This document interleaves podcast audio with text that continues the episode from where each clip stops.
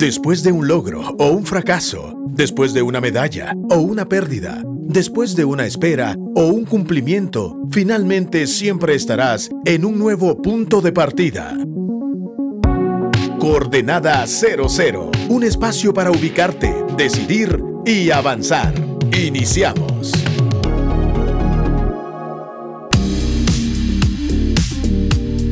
Hola, ¿qué tal? Les saluda Meme Luxo desde la cabina del 100.9 FM Radio Actitud. Si nos escuchas online, un saludo.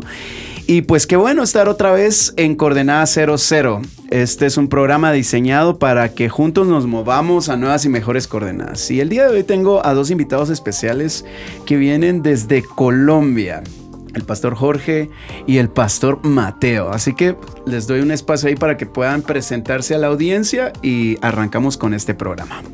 Vale, gracias por la invitación. Mi nombre es Jorge Barrera y tengo el privilegio de pastorear el Ministerio de Misiones de nuestra iglesia en Bogotá, que se llama Puente Largo.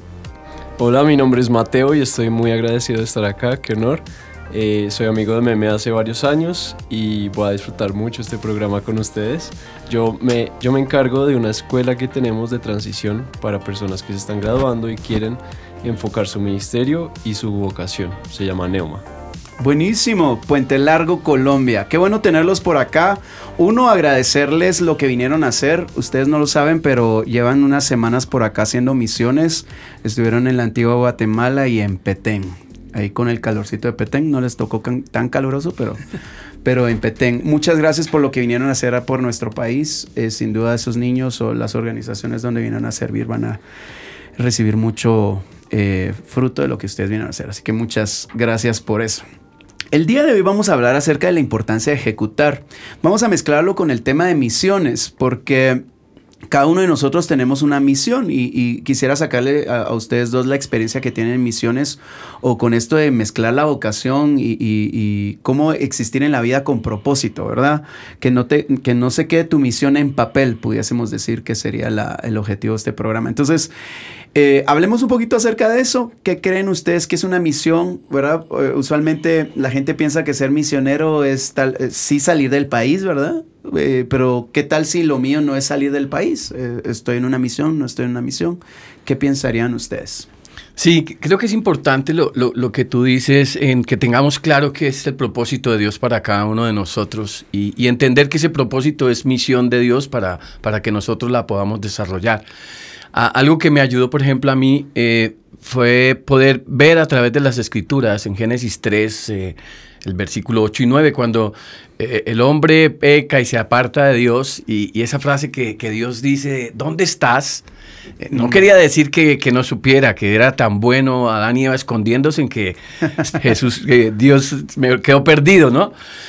Pero para mí esa frase era como diciendo, no me importa dónde tú estés, a, a, donde hayas caído, hasta allá te voy a buscar y te voy a encontrar. Entonces, eso como que me, me, mostró a mí el corazón de Dios tratando de buscarnos. Yo dije, quiero hacer lo mismo, quiero, quiero dedicarme a buscar a aquellos que, que se han perdido de ese rumbo que Dios trazó desde un comienzo, pero que las circunstancias de la vida o, lo mismo que nos enreda el, el, diario caminar nos hace perder de ese rumbo. Y, y, y eso me, me llevó a enfocarme a misiones. Eh, buscar a aquel que está perdido. ¿Sabes qué me llama la atención de lo que estás mencionando? Es, por ejemplo, nosotros debiésemos reconocer que Dios hizo el mayor esfuerzo para encontrarnos. ¿verdad? En este sentido, Dios, Dios dio a su, Hijo y Jesús dejó su, su confort, vamos a decirlo así. Así es. Como dice Filipenses, eh, dejó su, su, su, ¿cómo, ¿cómo, es que dice? Sus privilegios divinos y tomó forma de siervo, eh, de esclavo sería la verdadera traducción. Y a veces como que eh, no entendemos que nuestra misión o nuestro propósito en la vida realmente nos está llamando a que hagamos ese esfuerzo, a renunciar a muchas de las cosas que nos pueden resultar confort, ¿verdad? Con tal de cumplir nuestro propósito. En tu caso mencionas el tema de alcanzar a estas personas. Y eso implica salir de tu país, eso implica estar en espacios incluso incómodos, que, que, que, a veces en las misiones ocurren, para aquellos que hemos hecho misiones alguna vez, sabemos que eso es la comida, el, el, transporte, ¿verdad? Pero qué bonito saber que atrás de todo ese esfuerzo hay un propósito divino. Así es.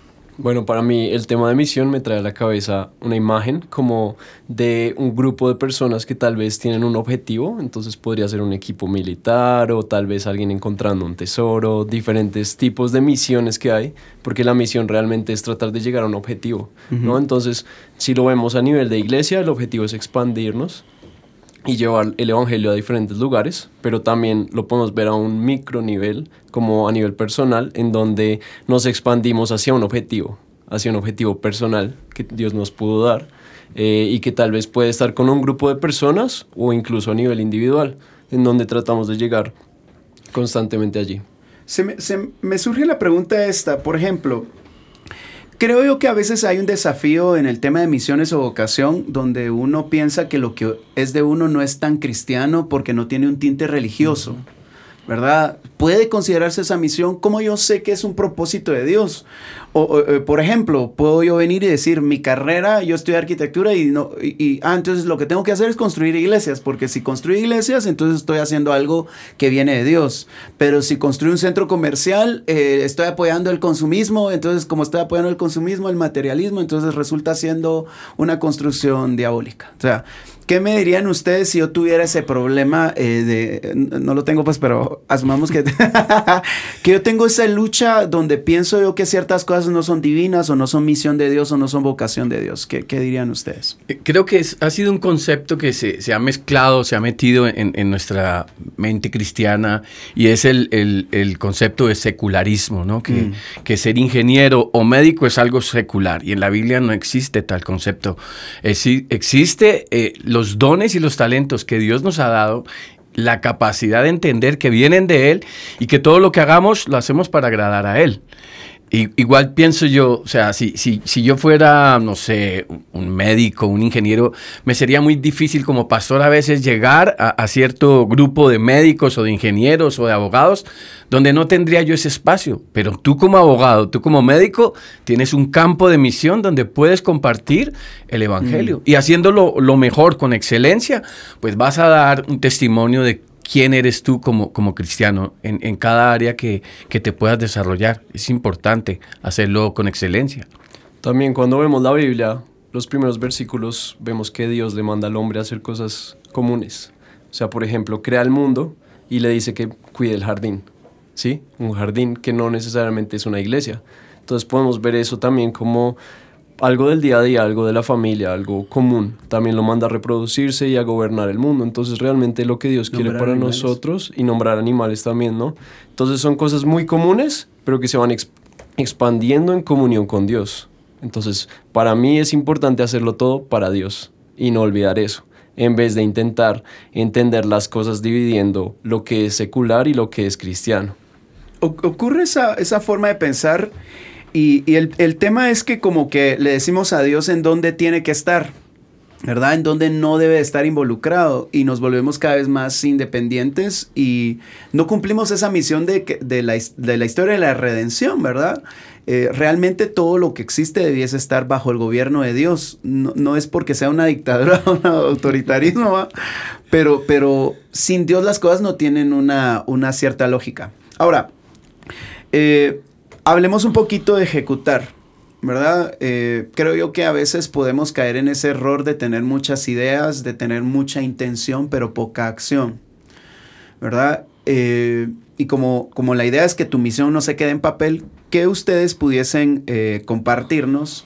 Como para volvernos esas personas que sí, yo tengo una misión en la vida y la tengo escrita y la tengo en mi mente, pero pasó todo el año y nada de eso que tengo en el corazón eh, eh, está en mis manos, simplemente estoy ocupado en asuntos de alguien más, ¿verdad? Y, posiblemente no estoy cumpliendo mi propósito de vida.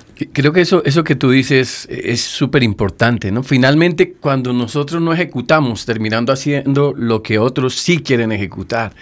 Y algo que, yo veo en las escrituras es que, que, Dios ejecuta las cosas, ¿no? Mm. Eh, Jesús decía, así como me envió el Padre, yo los envío a vosotros, les ponía algo que hacer y los discípulos iban y lo hacían. Y creo que eso tiene que seguir moviéndose en nosotros. No, no podemos estar soñando o esperando una visión, eh, carros de fuego y tales para que vengan a decirte qué tienes que hacer. Hay gente en la calle que necesita eh, que tú vayas, hay, hay, un enfermo que puede recibir, hay alguien que necesita una palabra de consuelo, solamente un abrazo, estar con tu amigo ahí cuando nadie lo quiere escuchar, sentarte con él y escucharlo es ejecutar lo que Dios quiere que hagamos, ¿no? no quedarnos a que yo quiero ser un misionero en el África y hasta que no tenga los tiquetes, no tenga el visado, no tenga todo, voy a ser misionero. No, lo empiezas a hacer ahora, eh, aquí en casa, en, en el lugar donde tú estás. Me gusta mucho lo que mencionas porque implica una postura.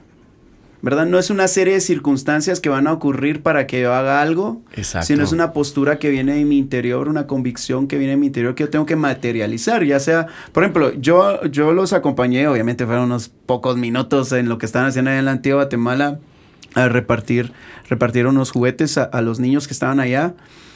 Y, y, tal vez uno pueda decir, bueno, yo, yo, bueno, particularmente no fue a hacer mayor cosa, pues, pero a lo que voy es, esos actos pueden ser sencillos, sí se pueden hacer y, pueden tener un impacto mucho más grande de lo que uno piensa que uno está haciendo, ¿verdad? Eh, eh, obviamente yo llegué al final de lo que ustedes están haciendo, ¿verdad? Y, documentar un poquito ahí, pues, pero a lo que voy es, hoy por hoy todos los que nos escuchan, nosotros podemos hacer algo a favor de alguien. Ahora, si a eso le metes mucha excusa, entonces lo que tenés que hacer es cambiar tu corazón y la postura de tu corazón y tu mente. Bueno, yo estaba pensando en dos ideas muy poderosas. Una es que planear es igual a, ejecutar en el cerebro. Entonces, cuando planeas, tu cerebro piensa que estás haciendo algo. Y si estás haciendo algo, estás planeando.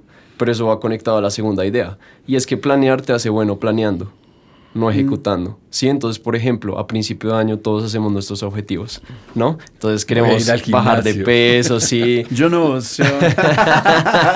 Mañana empiezo la dieta. Exacto. Y entonces planeamos todo eso en papel.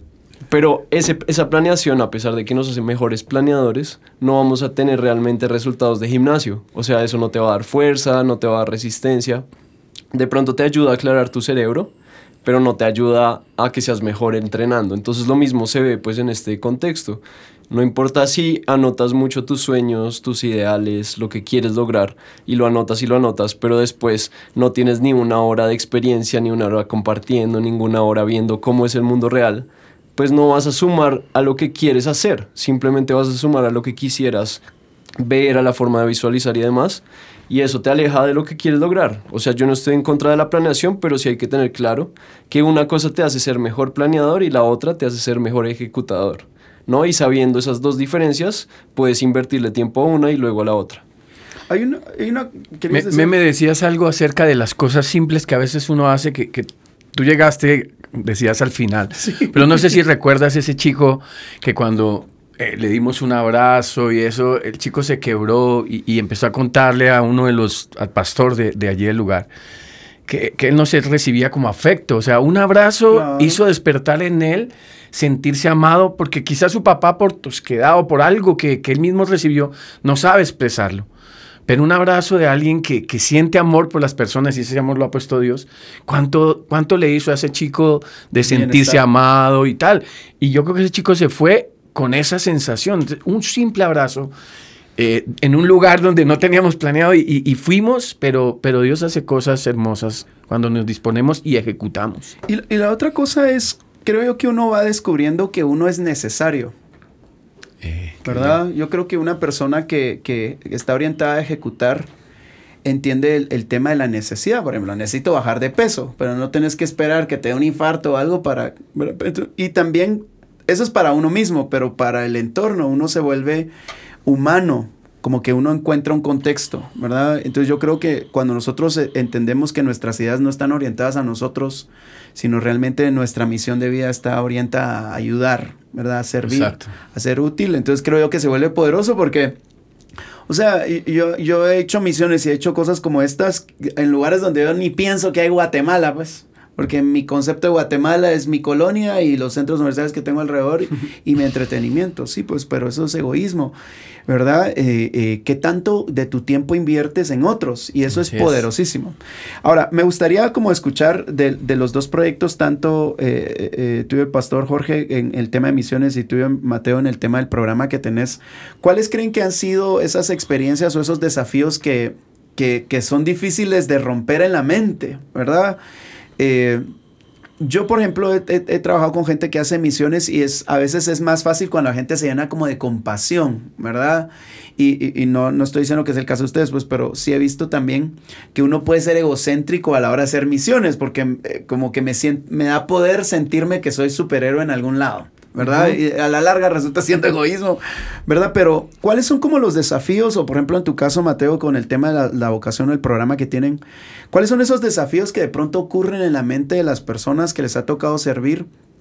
que les impide ejecutar o realmente sumarse, ¿verdad? Eh, eh, porque son, son proyectos que, que implican voluntad, por decirlo. Creo, creo que desde el punto de, de- de la misión de las personas que quieren ir a servir, son como no, no manejar un equilibrio y no tener claro quién es el que nos ayuda a ejecutar la misión. Porque hay unos que dicen, no puedo, yo, yo no tengo capacidad o no tengo dinero para, para pagar la misión, ¿cómo puedo ir allá? Y, y se olvidan que, que Dios es el que nos ha dado el poder, que Dios nos da la provisión. Los chicos que vinieron a Guatemala no, no tenían los recursos. Y, y meme, no sabes cuánto Dios los ha bendecido, eh, que les ha sobrado dinero ahora. Yo creo que van a, a poder llevar. Entonces no puedan decir no puedo, porque Dios lo provee. Pero está el otro extremo que tú dices, ¿no? Yo sí puedo, yo, yo soy, mejor dicho, el ungido. O yo quiero ir a conocer, ir a pasear. Entonces, si no está uno centrado en, en- en- en lo que Dios es y en lo que tú eres en Dios, te puede llevar a esos dos extremos. O no, no puedo, no tengo, o, o soy el más más, ¿no? Y, creo que debe ser eso, ce- centrado en eso y ayudarlos a, a los chicos a enfocarse, ¿no? a las personas que quieren hacer un- una misión, un viaje misionero, en estar centrados en Jesús. Jesús es el que nos ayuda y nos capacita. Y Jesús también nos ayuda a morir y, como tú decías, a negarnos a nosotros mismos y a venir a servir con el mismo corazón que, que Él nos demostró. Recuerdo a un amigo de... Bueno, no nos va a estar viendo porque es gringo, pero él vino a Guatemala y tenía una actitud con Guatemala así como nosotros los gringos y qué feas las carreteras, pero lo decía así él- y toda su gente que venía con él decía, bajale volumen a tus comentarios, eh, America is the best y así, pero él así como nacionalista. Y me da risa porque es uno de los pocos gringos que ahora luego de una, de una misión te habla español y te habla portugués. ¿Verdad? Y, y, y desarrolló una pasión por los países latinos luego, de una experien- de, luego de salirse de su burbujita americana, pues. Ajá. ¿verdad? Eh, y cómo él puede ser útil. Y ahora yo creo que es fanático de andar viajando, pues, pero, pero, pero cómo te puede cambiar una misión Exacto. el ego, ¿verdad? Sí, o sea, conectándolo a eso y a lo que decía Jorge, pues vinimos ahorita a Guatemala, ¿no? Eh, eh, la escuela organizó, digamos que a final de año poder venir a esta misión para no dejarlo todo en la teoría, sino en la práctica. Y en la época en que tuvimos que recolectar el dinero y todo, a principio de año, pues fue una, una época muy productiva, ganamos mucha plata y pudimos eh, costearnos muchos costos de las misiones, pero en el segundo periodo del año nos tocó confiar por fe porque todas las ventas, todo, no nos daba nada. O sea, como que la gente estaba desmotivada ya con ayudarnos en la iglesia, eh, no nos salían las cosas y demás. Y entonces, pues la misión que yo me llevé de eso y espero que ellos también fue que simplemente nos dedicamos a escuchar a Dios, dejamos de trabajar tanto en el momento y más bien ejecutar nuestra preparación también del corazón, de confiar en Dios, de orar. Y a veces es tan simple como escuchar a Dios. Escuchar a Dios y dejar que Él sea el que trabaje nuestra voluntad y que Él nos guíe. Porque hay momentos en donde uno puede volverse un activista que simplemente hace por hacer Claro. o que no hace absolutamente nada. Y es muy parecido porque al final te estás dejando guiar por tus propias ideas. Pero cuando te dejas guiar por algo más grande que tu propia burbuja, pues puedes avanzar mucho más, así sea quieto o haciendo cosas. Porque Dios es el que te está guiando. Me, me gusta, o sea, me viene esto a la mente.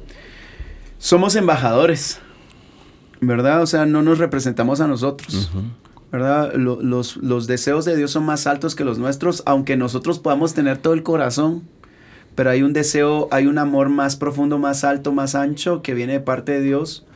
Y nosotros podemos manifestar ese amor, ¿verdad? Y, y me gusta porque estamos hablando también de, de- de ejecutar tu misión en la vida y tiene como ese dinamismo.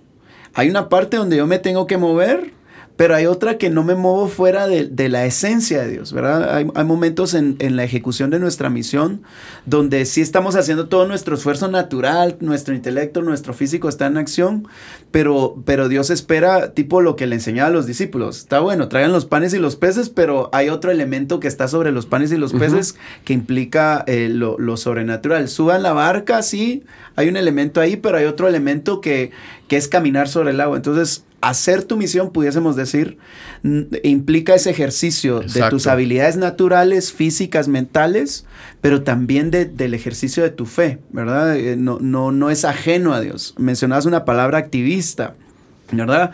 En el tema de las misiones nosotros nos podemos volver muy naturales, ¿verdad? Muy, muy... Eh, si estamos dando nuestro granito en la ayuda, en la justicia social, que podemos decir. Pero, pero no hay que descartar la mente de Cristo que tiene, una, eh, eh, que tiene un, espacio, eh, un espacio redentor. Ahora, hablemos un poquito de, desafíos y, de ir. ¿Cuáles creen ustedes que pudiesen ser esas cosas que a veces nos impiden ir? ¿Verdad? O sea, ¿qué, qué pudiese pasar en mí que hace que yo siempre hablo de mis ideas, pero nunca hago? ¿Verdad? Mateo tiene una experiencia aquí también en, plan, plan desafío, creo que era. En plan hábito. Plan hábito. Entonces, por si lo quieren seguir en arroba. Mentalidad invicta. Mentalidad el nombre. Así, donde, donde te ayuda a desarrollar hábitos, ¿verdad? Entonces, tenés que volverte un ejecutor. Y a veces nuestra realidad es mucha retención, mucha retención. Entonces, sabes que está tu potencial ahí adentro, pero no se ve. ¿Verdad? Entonces, ¿qué, ustedes dirían que hay que hacer? ¿Cuál sería esa, esa forma? O sea, es fácil decir, vayan y hagan. Sí, ya Jesús lo dijo. Pero, ¿qué pasa en nuestra mente que a veces esas instrucciones no son tan poderosas como para ir y hacer? Yo, yo pienso que, una es eh, pensar como en, la misión en, en, algo muy grande, ¿no? Yo voy a ganar el mundo. Mm. Eh, yo voy a ir a evangelizar África, voy a ir a ayudar a los niños que están muriendo de hambre, como, como muy macro. Eh, y eso nos impide de verdad poder dar pasos, caminar, porque es algo muy grande. Pero cuando tú ves la misión en ese sentido, decir, sí, Dios puede hacer eso, llevarte a ti al África, pero tú la empiezas a ejecutar desde tu servicio en la iglesia local, mm. desde cómo, o sea, en tu casa tiendes tu cama, eh, ayudas a, lavar un, trasto, un plato, no sé, ¿me entiendes? Eh, como, como empezar a, caminar en, eso. Eh, yo les digo a los chicos cuando tenemos las clases, la, primera escuela de la misión es tu iglesia local. Es el lugar donde tú vives, cómo, cómo te comportas con los que convives. Voluntarias ahí. Exacto, cómo, cómo, cómo te mezclas. Yo, yo empecé en la iglesia y serví en, en todo, o sea, en con huérfanos, con hombres que estaban rehabilitando de drogadicción, de ujier. Pero yo decía, Señor, ¿será que yo qué, quiero hacer? Él me estaba enseñando a servir. O sea, mm. si tú no sirves, no sirves. Entonces, creo que empezar a dar esos pasos, que son pasos pequeños, pero que te implican movimiento de, de fe, diciendo, Señor, bueno, yo ahora pues acomodaré sillas, no, no sé hacer más pero lo haces bien, más adelante vas a ver cómo, cómo vas caminando y cuando mires atrás vas a ver todo lo que has recorrido y cómo has avanzado. Entonces es, es, es eso, ¿no? Caminar en fe, escuchando la voz de Dios que te va diciendo, ahora quiero que hagas eso. Ahora sigue este, este nivel.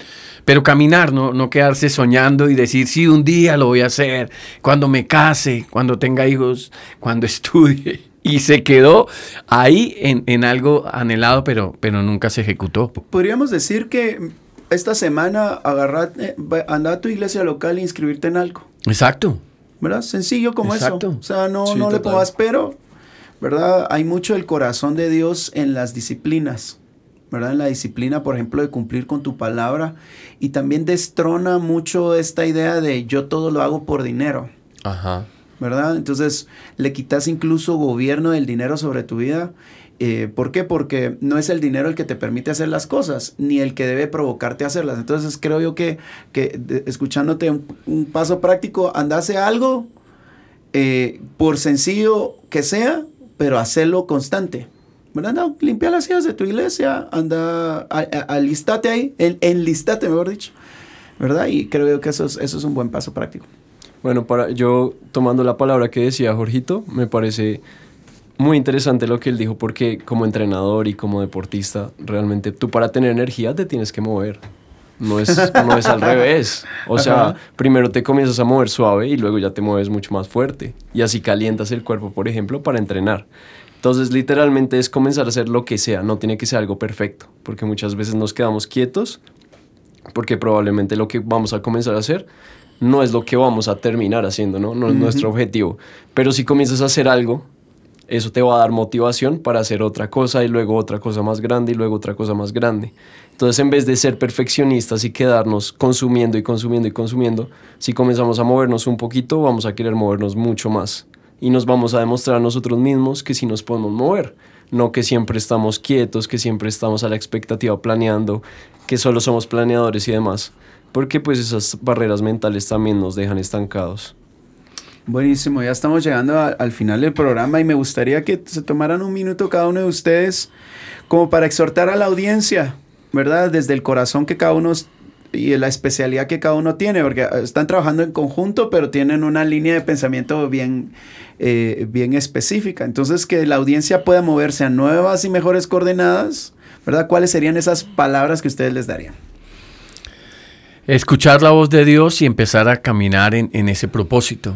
Eh, uno de los propósitos de estar aquí en Guatemala era que los chicos que estaban eh, recibiendo la capacitación pudieran experimentar cómo Dios los puede usar en otro ambiente que no es su casa o no es la iglesia, sino venir a otro contexto, otra, otra cultura, pero ver que independientemente de eso, Dios está presente y Dios te ve como un instrumento útil.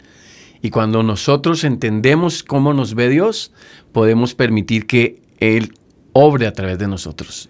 Y cuando tú ves cómo Dios obra a través de ti, cuando oras por un niño, cuando abrazas a un niño, dices, wow, yo pensé que venía a dar y estoy recibiendo un llamado de Dios, un propósito de Dios para mi vida, quiero servir en esto. Entonces, tenemos que activarnos, eh, apoya los proyectos de tu iglesia, apoya a tus líderes, tu pastor, involúcrate y camina, siempre escuchando la voz de Dios. Bueno, para complementar estas semanas, estuvimos con niños, estuvimos viendo a los niños y yo pienso que las palabras de Jesús son muy reales, las de que debemos ser como niños, porque si te das cuenta un niño siempre está asombrado, descubriendo cosas nuevas, lleno de energía, pero también lleno de retos, pero con la mentalidad de adultos en el sentido de que nos disciplinamos y nos enfocamos hacia un lugar. Entonces para mí eh, algo muy importante es ser asombrados por Dios, dejarnos asombrar por Dios y no simplemente quedarnos en nuestras burbujas de lo que pensamos que es Dios porque eso es idolatría. Entonces romper nuestros ídolos y salir al mundo. Es para otro programa. ¿Qué onda? Denos otra media hora. sí, entonces, entonces, pues ser asombrados por Dios. Me parecería que nos puede llenar de energía y de asombro y de gozo en la vida. Buenísimo. Bueno, se nos ha ido estos minutos hablando acerca de cómo podemos ejecutar cada uno de nosotros tenemos una misión que no se debe de quedar en papel, sino debemos de ejecutarla. Quiero agradecerles a eh, Pastor Jorge, Pastor Mateo, su visita aquí a Guatemala y su visita a Red Actitud 100.9 FM. Recuérdense que este programa y, todos los episodios quedan en formato podcast en la plataforma que ustedes escojan. Eh, bueno, hasta una próxima. Que Dios los bendiga y gracias. Gracias, un privilegio. Dios los bendiga. Esto fue Coordenada 00, un nuevo punto de partida. Si quieres escuchar nuevamente este episodio o compartirlo, visita actitud.fm.